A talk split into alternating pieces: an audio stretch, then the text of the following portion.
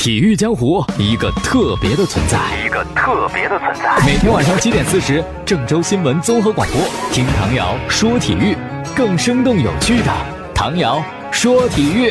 各位听众朋友，大家晚上好；还有蜻蜓的网友朋友，大家晚上好，欢迎收听唐瑶说体育。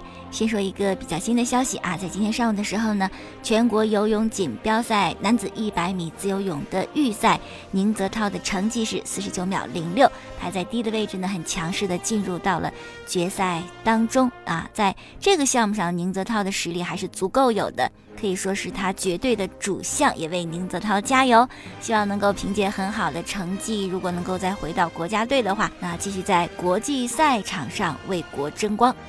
好了，下面是足球方面的消息。喀麦隆和马拉维呢要进行一场比赛，国家队比赛日嘛。啊，赛前发布会上，喀麦隆的主教练西多夫就确认，来自河南建业的巴索戈因为大腿肌肉的拉伤，感觉到大腿肌肉疼痛，已经提前回到了河南建业。不知道这个伤势严重不严重？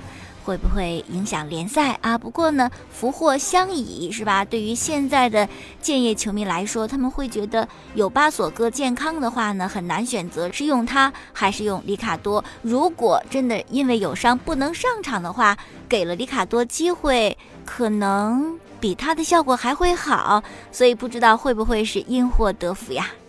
哎，有些时候呢，这个事儿啊，就是特别难说啊。比如说昨天呢，我们还讲有一个消息，说是国家队参加中超比赛的话呢，可能中超就降级一支球队。那这样呢，河南建业留在中超的可能性就会更大一些，是吧？当这个馅儿饼还没有完全掉下来的时候。中途就被大风吹走了，是吧？这个幸运没有了，因为还有一个消息，说是昨天有一个二零一九年中超关于球员注册以及比赛规定的讨论稿，在网上传的是沸沸扬扬。目前呢，不能说清楚这份讨论稿的真实情况以及是不是最终的定稿，但是从呃目前稿件当中写出来的一些东西可以看到，似乎。明年的中国足球和中超联赛会更加的正常一些，回到正轨啊！我们来看一看这个讨论稿当中都说了哪些内容。首先一个就是要取消 U 二十三的政策，这个政策用了有差不多两个赛季了，是吧？一定要让 U 二十三的球员上场啊，打首发呀，保证他们踢球的时间呢。结果这一项政策就成为制约各家俱乐部。成绩的关键，因为本来那些人可能根本不是主教练考虑的可以打比赛的人，但由于有这么一个政策，必须给他们机会，必须还得打满九十分钟，影响了俱乐部的战绩啊！而且呢，也没有什么实际的效果。你看，呃，国青队、国奥队的比赛也没有觉得水平提高到哪里，是吧？所以呢，这个政策呃，在讨论稿当中说是下赛季要取消的。还有一个哇，这个是之前从来没有过的，就是。取消门将不用外援的这样一个限制，呃，中超联赛门将都得是本土的，持续了大概是二十年的时间。为什么有这么一个规定呢？就是觉得如果是俱乐部放开了都能用外籍守门员的话，那是不是你限制了优秀国门的发展呢？恐怕我们的守门员就没有什么上场的机会了。但是呢？嗯，这个政策可能会取消。如果下赛季真正放开的话，其实我觉得也还可以吧，因为每个人都不愿意承担一种压力，是吧？就我就这份工作旱涝保收，让我们把这饭碗端得牢牢的，多好呀！有压力，有竞争，哎呀，心里难受。但是呢，从另外一方面讲，有了竞争。你才会迸发出你最大的潜能，是吧？所以说呢，有一些外援门将，如果让引进的话，就会促进国产门将更努力，是吧？也有一方面的促进作用。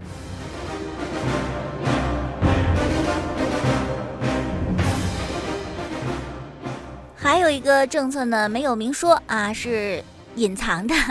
为什么说隐藏呢？因为他就讲到了中超下赛季的注册情况，还是十六支球队，中超一到十四名留在中超，中甲的前两名呢升入中超，十五、十六名的中超球队还是要降级啊！而且呢，在这个讨论稿当中也没有任何说国家队要征战中超的消息。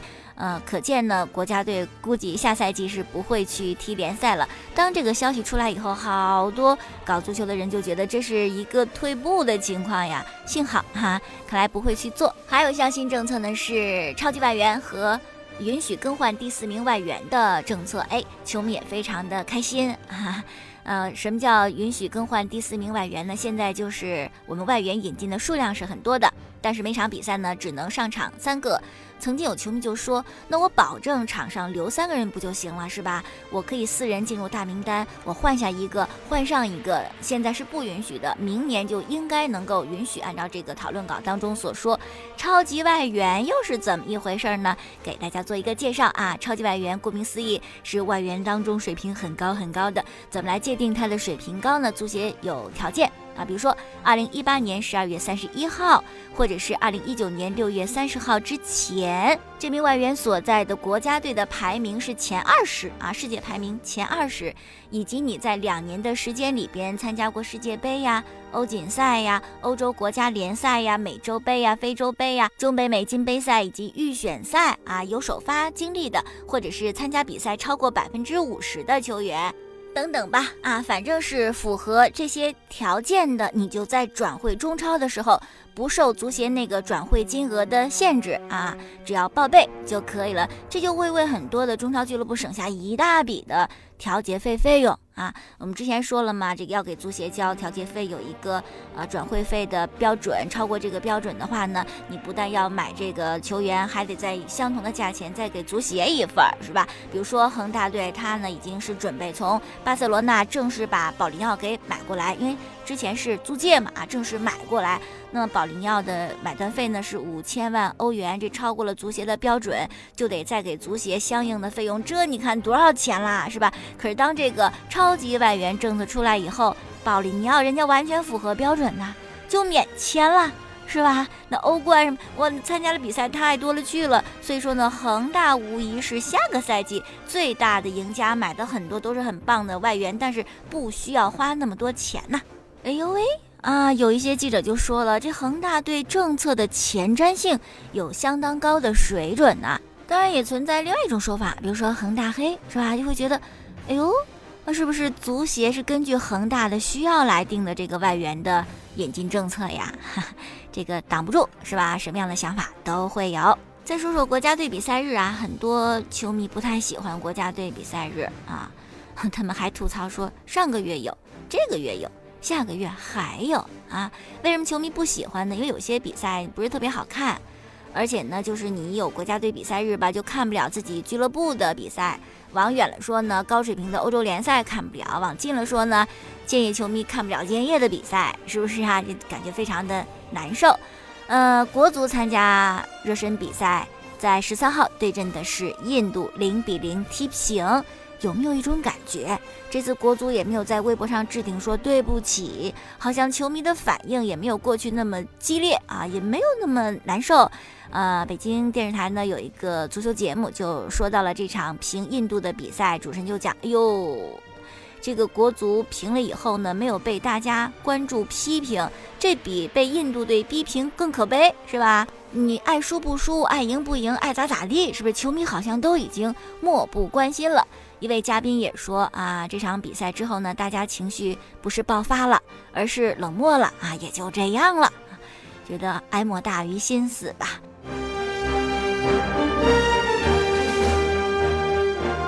今天晚上呢，还有一场热身比赛，我估计。还会有很多的球迷又提着劲儿再看比赛，甚至还有些憧憬和想象，我们能够胜叙利亚。这个比赛其实比对阵印度那个比赛要更正式、更重要、更有检验意义。呃，你的这个状态如何，踢得怎么样，直接决定着你在明年初亚洲杯的前景。呃，希望大家能关注这个比赛，看一看我们进攻端把握机会的能力，以及防守端的严谨度是怎么样的。在零比零平了印度之后呢，赛后发布会啊，里皮也总结了说，我们缺少一锤定音的球员。确实，这么多年来，国足进攻端有终结能力的球员没有啊，很少很少的。那么这是对印度那场过去就过去了。我们关注对叙利亚这场呢，主要应该得看你亚洲杯时的这个主力框架。我觉得应该，呃，今晚比赛就应该是亚洲杯的主力框架。如果这个时候里皮还在琢磨，还在实验。还在调整，就有点赶不上趟了，是吧？框架定了以后呢，就看国足的技战术、执行力、里皮临场调度、指挥的能力。这个比赛就应该当做亚洲杯正式比赛的规格去看待啊，得好好踢。十二强赛的时候呢，我们跟叙利亚队交过手，主场零比一输给叙利亚。这个丢球呢，主要是门将的失误。客场二比二呢，被对手绝平，更加遗憾。领先之后呢，防守端的问题还是挺大的，防守力度，呃，不够，是吧？特别是不够严谨啊，精神不够集中。最终呢，因为你的不够严谨而受到惩罚。希望接受教训，在这场热身比赛当中能够踢得更好一些。另外还有个事情也得关注，就是在我们停了印度队之后呢，里皮又提到了。国足的这个球员受到中超比赛的影响，是吧？进入到了关键时期。你看，一下子招了七名恒大的球员，那么恒大在联赛当中是什么样的情况呢？处在追赶上岗的关键阶段。那你说这些入选球员在踢国家队比赛的时候，会不会真正的投入？是不是啊？会不会受到一些牵制？这恐怕都是要考虑的东西，所以我们在和印度比赛之后也点评过郜林在场上的表现跟在俱乐部完全不一样，用出工不出力来说呢，一点都不过分呐。那是今天晚上比赛是吧？昨天就赛前发布会嘛，发布会上里皮又再次强调说，国足平印度那场，我们下半场踢得很好，最终没赢呢，只是欠缺运气。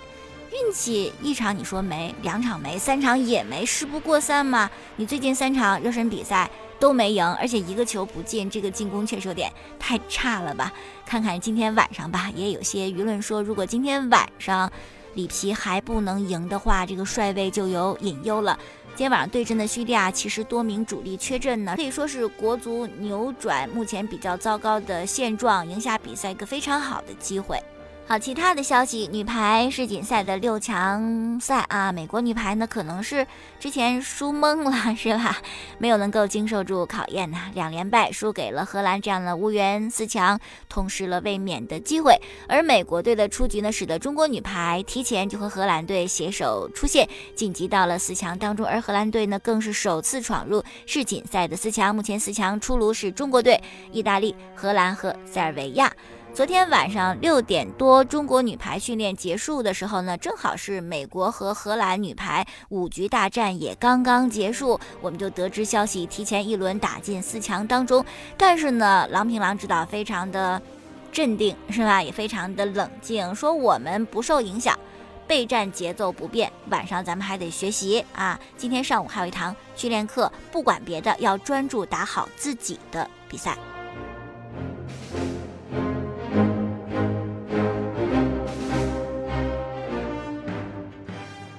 再说 NBA，很多篮球迷应该特别开心吧？总算是盼到了啊！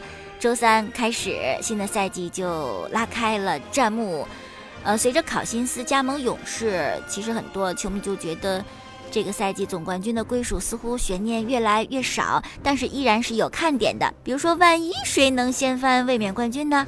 阻止勇士的三连冠。另外就是詹姆斯加盟湖人，湖人队会走多远？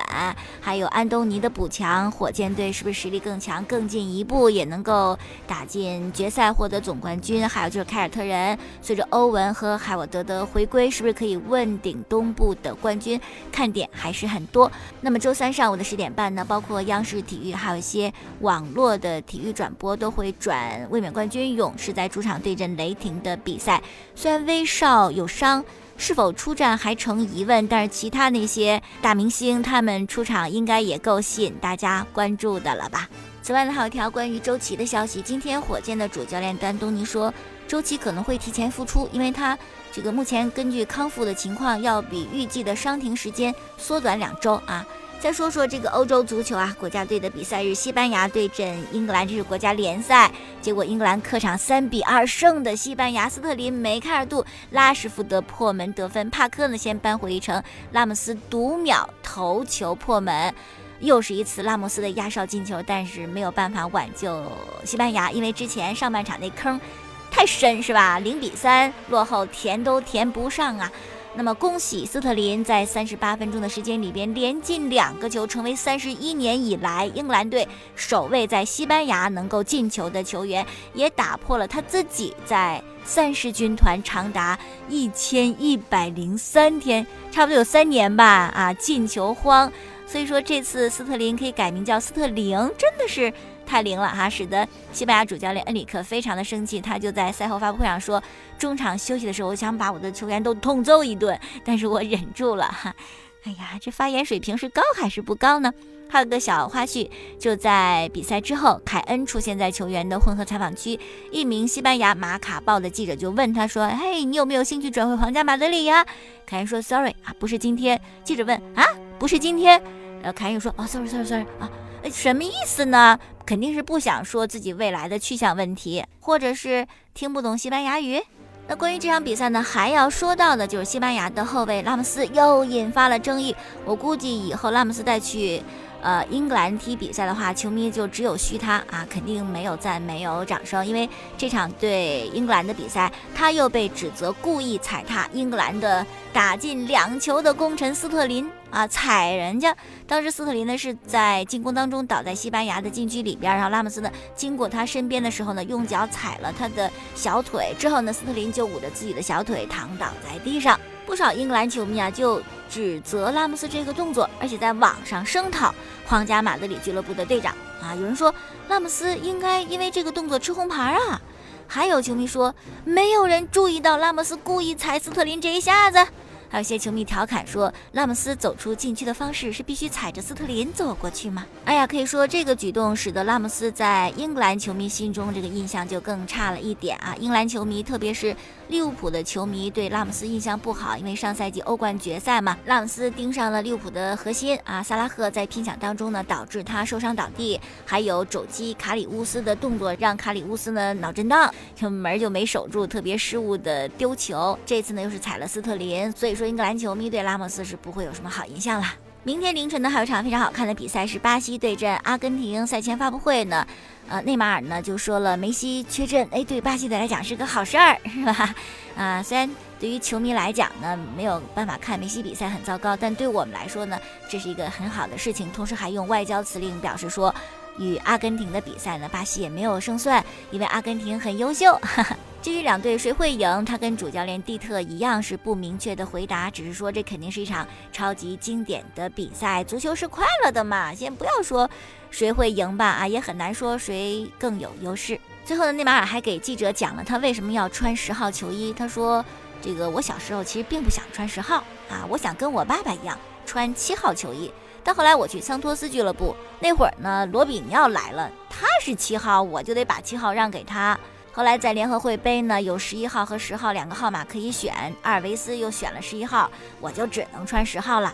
那十号呢，承载很多东西，我就尽量让我配得上十号吧。